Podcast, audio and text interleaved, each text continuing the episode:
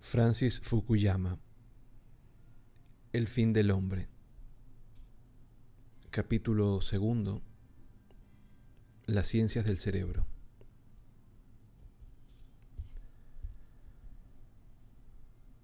¿Cuáles son las probabilidades de que la revolución biotecnológica tenga consecuencias políticas en lugar de afectar simplemente la vida de las familias individuales? ¿Qué nuevas posibilidades habrá de alertar o controlar la conducta humana en un macronivel?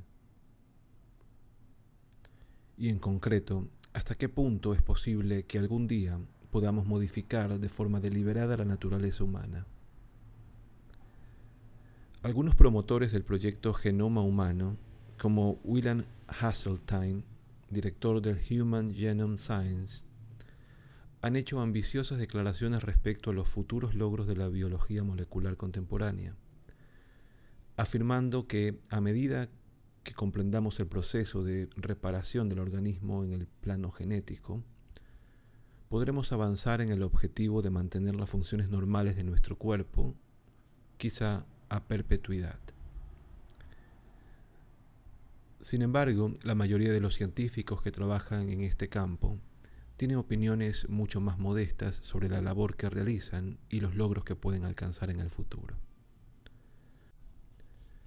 Muchos aseguran que simplemente están buscando remedios para ciertas enfermedades con vínculos genéticos, como el cáncer de mama o la fibrosis quística, que existen grandes obstáculos para la clonación humana y el perfeccionamiento genético, y que la modificación de la naturaleza humana es mera ciencia ficción no una posibilidad tecnológica. Las predicciones tecnológicas son notoriamente difíciles y arriesgadas, sobre todo si hablamos de acontecimientos que pueden darse dentro de un par de generaciones. Conviene, sin embargo, trazar algunas perspectivas de posibles futuros que apuntan a una variedad de consecuencias, algunas muy probables e incluso ya presentes en la actualidad, y otras que acaso jamás lleguen a materializarse. Como vamos a ver, la biotecnología moderna ya ha producido efectos que repercutirán en la política mundial en el curso de la próxima generación, aun cuando la ingeniería genética no logre crear un solo bebé de diseño antes. Es importante recordar, cuando hablamos de revolución biotecnológica, que nos referimos a algo mucho más amplio que la ingeniería genética. Lo que vivimos hoy en día no es meramente una revolución tecnológica en nuestra capacidad de descodificar y manipular el ADN, sino una revolución en la ciencia fundamental de la biología. Dicha revolución científica explota hallazgos y avances pertenecientes a diversos campos relacionados, aparte del de la biología molecular, como la neurociencia cognitiva, la genética de poblaciones, la genética del comportamiento, la psicología, la antropología, la biología evolutiva y la neurofarmacología. Todas estas áreas de progreso científico tienen implicaciones políticas potenciales, porque aumentan nuestros conocimientos y por lo tanto nuestra capacidad de manipulación sobre la fuente del comportamiento humano, el cerebro. Como vamos a ver, el mundo podría tener un aspecto muy distinto en las décadas venideras, sin que para hacer tal afirmación tengamos que recurrir a supuestos desmesurados sobre las posibilidades de la ingeniería genética. En el presente, así como en el futuro inmediato, afrontamos disyuntivas éticas sobre la privacidad genética, los usos adecuados de los fármacos, la investigación con embriones y la clonación humana. Pronto, sin embargo, tendremos que hacer frente a cuestiones como la selección de embriones o el grado en que las técnicas médicas podrán utilizarse con fines perfectivos en lugar de terapéuticos.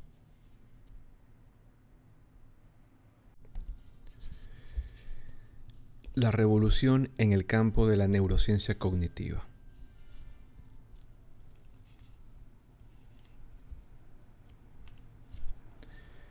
La primera perspectiva de futuro no tiene que ver con la tecnología, sino con la acumulación de conocimientos sobre genética y conducta. Muchos de los beneficios que actualmente se esperan del proyecto Genoma Humano no están relacionados con la ingeniería genética potencial, sino que derivan de la genómica, es decir, de la comprensión de las funciones fundamentales de los genes.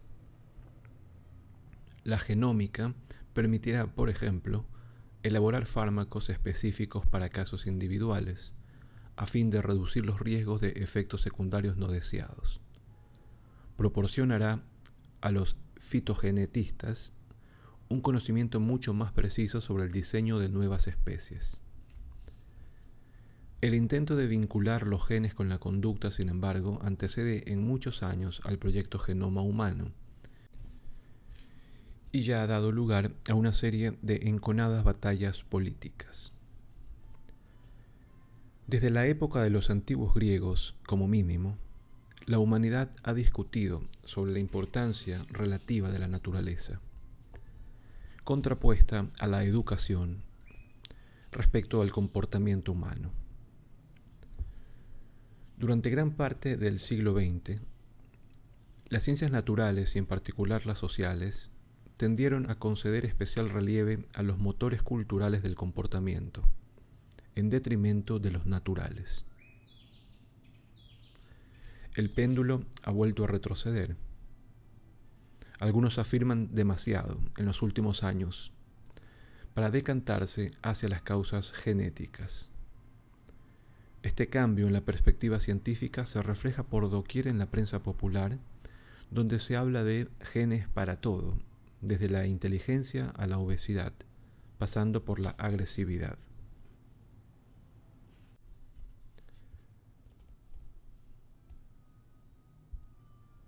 El debate sobre la función de la herencia y la cultura en la configuración de los logros humanos se ha visto muy politizado desde el principio,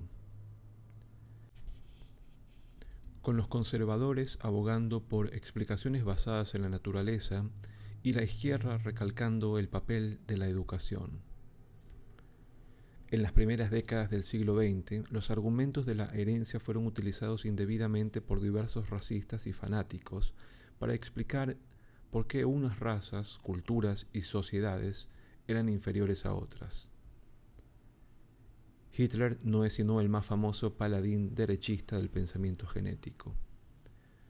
Antes de la aprobación de la restrictiva Ley de Inmigración de 1924, los detractores de la inmigración en Estados Unidos afirmaban, como Madison Grant en su libro de 1921, The Passing of the Great Race, que el desplazamiento del norte al sur de Europa en las pautas inmigratorias entrañaba un deterioro del tronco racial norteamericano. El dudoso pedigrí de los argumentos basados en la herencia empañó la mayoría de los debates sobre genética durante la segunda mitad del siglo XX. Los intelectuales progresistas se mostraron especialmente resueltos a rechazar los argumentos relacionados con la naturaleza. No se debía tan solo a que las diferencias naturales entre distintos grupos de personas implicara una jerarquía social, sino también a que la existencia de unas características naturales, aun siendo compartidas universalmente, ponía límites a la mutabilidad del ser humano y por ende a sus sueños y aspiraciones. Las feministas se contaban entre los más férreos oponentes a la idea de que las diferencias entre hombres y mujeres fuesen genéticas, en lugar de construidas socialmente.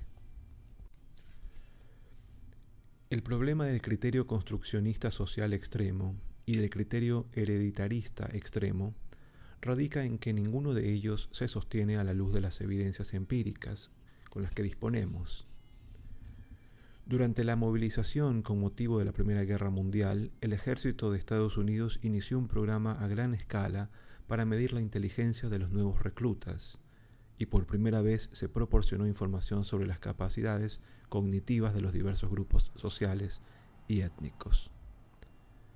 Dicha información fue utilizada por los contrarios a la inmigración como prueba de la inferioridad intelectual de negros y judíos, entre otros. En una de las primeras grandes derrotas del racismo científico, el antropólogo Franz Boas demostró en un estudio meticulosamente realizado que la inteligencia y el tamaño del cráneo de los niños inmigrantes coincidían con los de los niños oriundos del país cuando a aquellos se les suministraba una dieta estadounidense. Otros pusieron de manifiesto la parcialidad cultural implícita en los, en los test de inteligencia del ejército. En ellos se pedía a los niños que identificasen, entre otras cosas, una pista de tenis que la mayoría de los niños inmigrantes jamás había visto. Por otra parte, cualquier padre que haya criado a más de un hijo sabe por experiencia que existen múltiples diferencias individuales que no pueden explicarse en función de la educación y del entorno. Hasta ahora, solo ha habido dos formas de desligar científicamente las causas naturales del comportamiento de las culturales. La primera es mediante la genética del comportamiento y la segunda mediante la antropología transcultural. El futuro, no obstante, promete de forma casi ineludible un conocimiento empírico mucho más preciso sobre los senderos moleculares y neurales que llevan desde los genes a la conducta. La genética del comportamiento se basa en el estudio de gemelos, a ser posible de gemelos idénticos criados por separado. Estos gemelos son denominados gemelos monocigóticos porque proceden de la división del mismo óvulo fecundado. Sabemos que los gemelos idénticos tienen el mismo genotipo, esto es, el mismo ADN, y suponemos que las diferencias que surgen posteriormente en su conducta reflejan los diferentes entornos en los que han crecido, en lugar de su herencia. Al correlacionar el comportamiento de este tipo de gemelos, sometiéndolos, por ejemplo, a test de inteligencia, o comparando sus expedientes penales o profesionales a diferentes edades, es posible llegar a un número que exprese el grado de los que los estadísticos llaman varianza de resultados, que se debe a los genes. El resto, por consiguiente, se debe al entorno. La genética del comportamiento también estudia a sujetos no emparentados, es decir, hermanos adoptivos o adoptados, criados en el seno de la misma familia. Si el ambiente familiar compartido y la educación son tan decisivos en la formación de la conducta como sostienen los antihereditaristas, entonces tales sujetos no emparentados deberían manifestar una correlación de atributos mayor que la de los individuos no emparentados elegidos al azar. Comparando ambas correlaciones, obtenemos la medida de la influencia del ambiente compartido. Los resultados de la genética del comportamiento suelen ser sorprendentes, pues ponen de manifiesto la existencia de marcadas correlaciones en la conducta de gemelos idénticos, aunque se hayan criado con padres distintos, en diferentes entornos culturales o socioeconómicos. Este enfoque, sin embargo, no está exento de fuertes voces críticas. El principal problema consiste en determinar qué constituye un ambiente distinto. En muchos casos, los gemelos criados por separado comparten, pese a todo, muchas circunstancias ambientales análogas, lo que hace que resulte imposible desvincular las influencias naturales de las culturales. Entre los ambientes compartidos que un genetista del comportamiento puede pasar por alto, se encuentra el útero materno, que influye de manera decisiva en el modo en que un genotipo dado se transforma en un fenotipo o ser humano concreto. Los gemelos idénticos comparten necesariamente el mismo útero, pero un mismo feto que creciese en un útero distinto podría desarrollarse de una manera muy dispar si la madre sufriera malnutrición o fuera adicta al alcohol o a las drogas. La segunda forma, menos precisa, de descubrir las fuentes naturales de la conducta consiste en realizar un estudio transcultural de un rasgo o actividad determinados. En la actualidad disponemos de un extenso historial etnográfico del comportamiento en una amplia variedad de sociedades humanas, tanto las que existen en el presente como las que conocemos a través de datos históricos o arqueológicos. Si una característica aparece en todas o casi todas las sociedades conocidas, podemos afirmar, si bien de forma circunstancial, que se debe a los genes más que al ambiente. Este es el enfoque que por lo general se utiliza en etología animal o estudio comparativo de la conducta de los animales.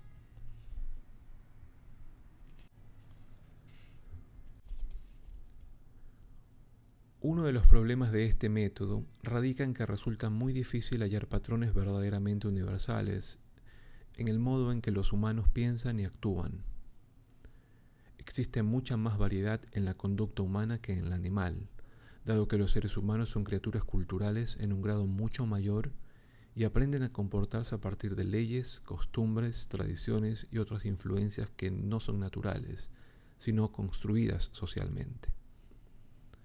Los antropólogos culturales posteriores a Boas, en concreto, se han recreado haciendo hincapié en la variabilidad del comportamiento humano. Gran parte de los clásicos de la antropología del siglo XX han sido aquellos que, como en el caso de Adolescencia, Sexo y Cultura en Samoa, de Margaret Mead, se proponían demostrar que ciertas prácticas culturales comunes en Occidente, como los celos, o la regulación de la sexualidad femenina adolescente no se daban en algunas culturas exóticas no occidentales. Esta tradición aún perdura en los departamentos de estudios culturales de innumerables universidades estadounidenses, que se centran en formas de comportamiento anómalas, transgresivas o atípicas en cualquier aspecto.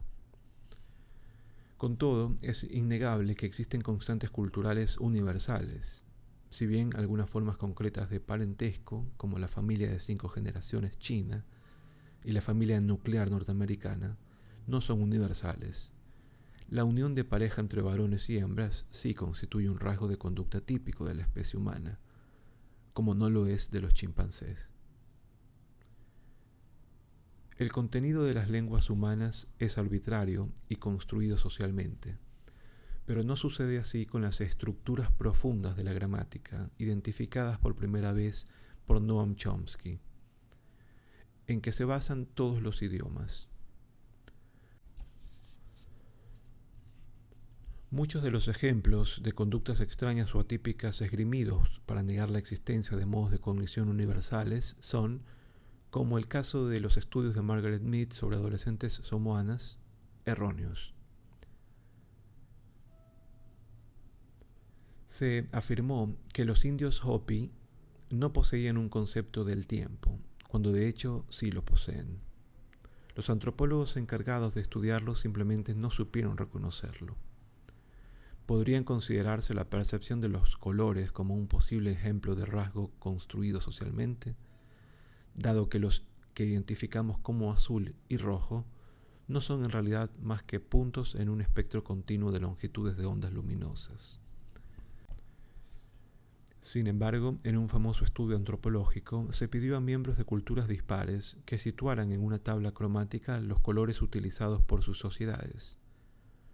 Resultó que la gente percibía los mismos colores primarios y secundarios por encima de las fronteras culturales.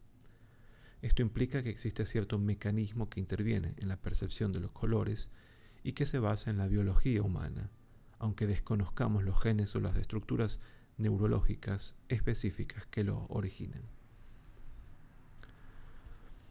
La genética del comportamiento y la antropología transcultural estudian el macrocomportamiento y extraen inferencias sobre la naturaleza humana basadas en correlaciones. La primera parte de sujetos genéticamente idénticos y busca diferencias inducidas por el ambiente. La segunda parte de sujetos culturalmente heterogéneos y busca similitudes inducidas genéticamente. Ni uno ni otro método han logrado obtener resultados que satisfagan a los criterios. Dado que ambos se basan en la inferencia estadística, donde con frecuencia caben amplios márgenes de error y no se proponen a describir las verdaderas conexiones causales existentes entre los genes y la conducta. Todo esto está a punto de cambiar. La biología puede, en teoría, suministrar información sobre los senderos moleculares que vinculan los genes y el comportamiento. Los genes controlan la expresión, es decir, la activación y desactivación de otros genes, y contienen el código de las proteínas que controlan las, reacciones químicas del organismo y constituyen los componentes básicos de las células. Gran parte de lo que hoy sabemos acerca de la causalidad genética se limita a trastornos relativamente simples causados por un solo gen, como la enfermedad de Huntington, el síndrome Tay-Sachs y la fibrosis quística, cuyo origen puede localizarse en un único alelo, esto es, una sección de ADN que puede variar entre distintos individuos. Los comportamientos de primer orden, tales como la inteligencia, la agresividad, etc., tienen probablemente raíces genéticas harto más complejas y son producto de múltiples genes que interactúan tanto entre sí como con el ambiente. No obstante, parece casi inevitable que acabemos sabiendo mucho más de la causalidad genética, aun cuando nunca lleguemos a comprender del todo cómo se forma el comportamiento. Por ejemplo, Joe Tsien de la Universidad de Princeton insertó un gen de la memoria superior en un ratón.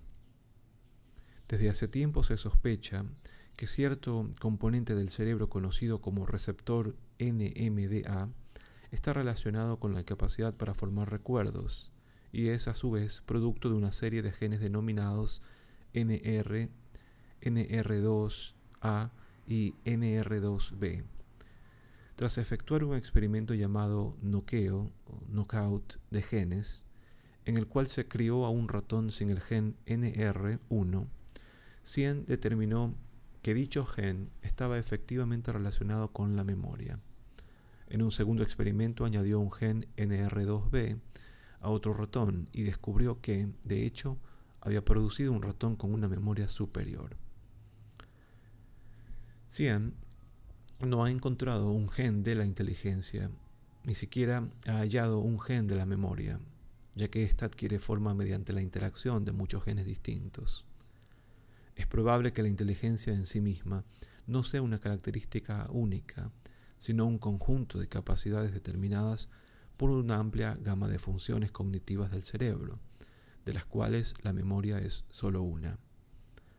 Con todo, ya se ha logrado encajar una pieza del rompecabezas y se encajarán más. Evidentemente no es factible realizar experimentos de noqueo de genes con seres humanos, pero dadas las similitudes entre los genotipos humanos y animal, podrán extraerse conclusiones mucho más sólidas sobre la causalidad genética de lo que es posible hoy en día.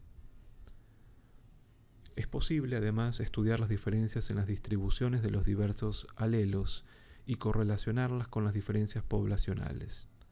Sabemos, por ejemplo, que la distribución de los grupos sanguíneos varía entre las distintas poblaciones del mundo.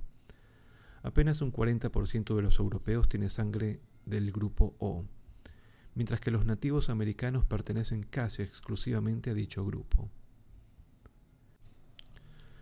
Los alelos vinculados con la anemia drepanocítica son más comunes entre los afroamericanos que entre los blancos. El genetista de poblaciones Luigi Luca Cavalli Forza ha elaborado una historia conjetural de las migraciones de los primeros humanos que se desplazaron desde África hacia distintas partes del mundo, basada en las distribuciones del ADN mitocondrial, esto es, ADN contenido en las mitocondrias exteriores al núcleo de la célula, que se hereda por vía materna.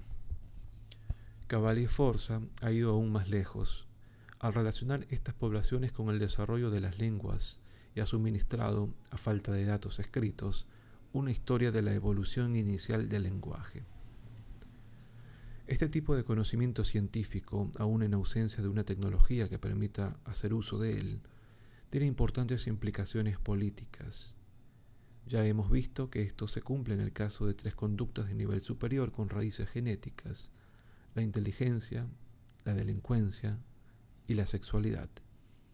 Y aún hemos de ver mucho más.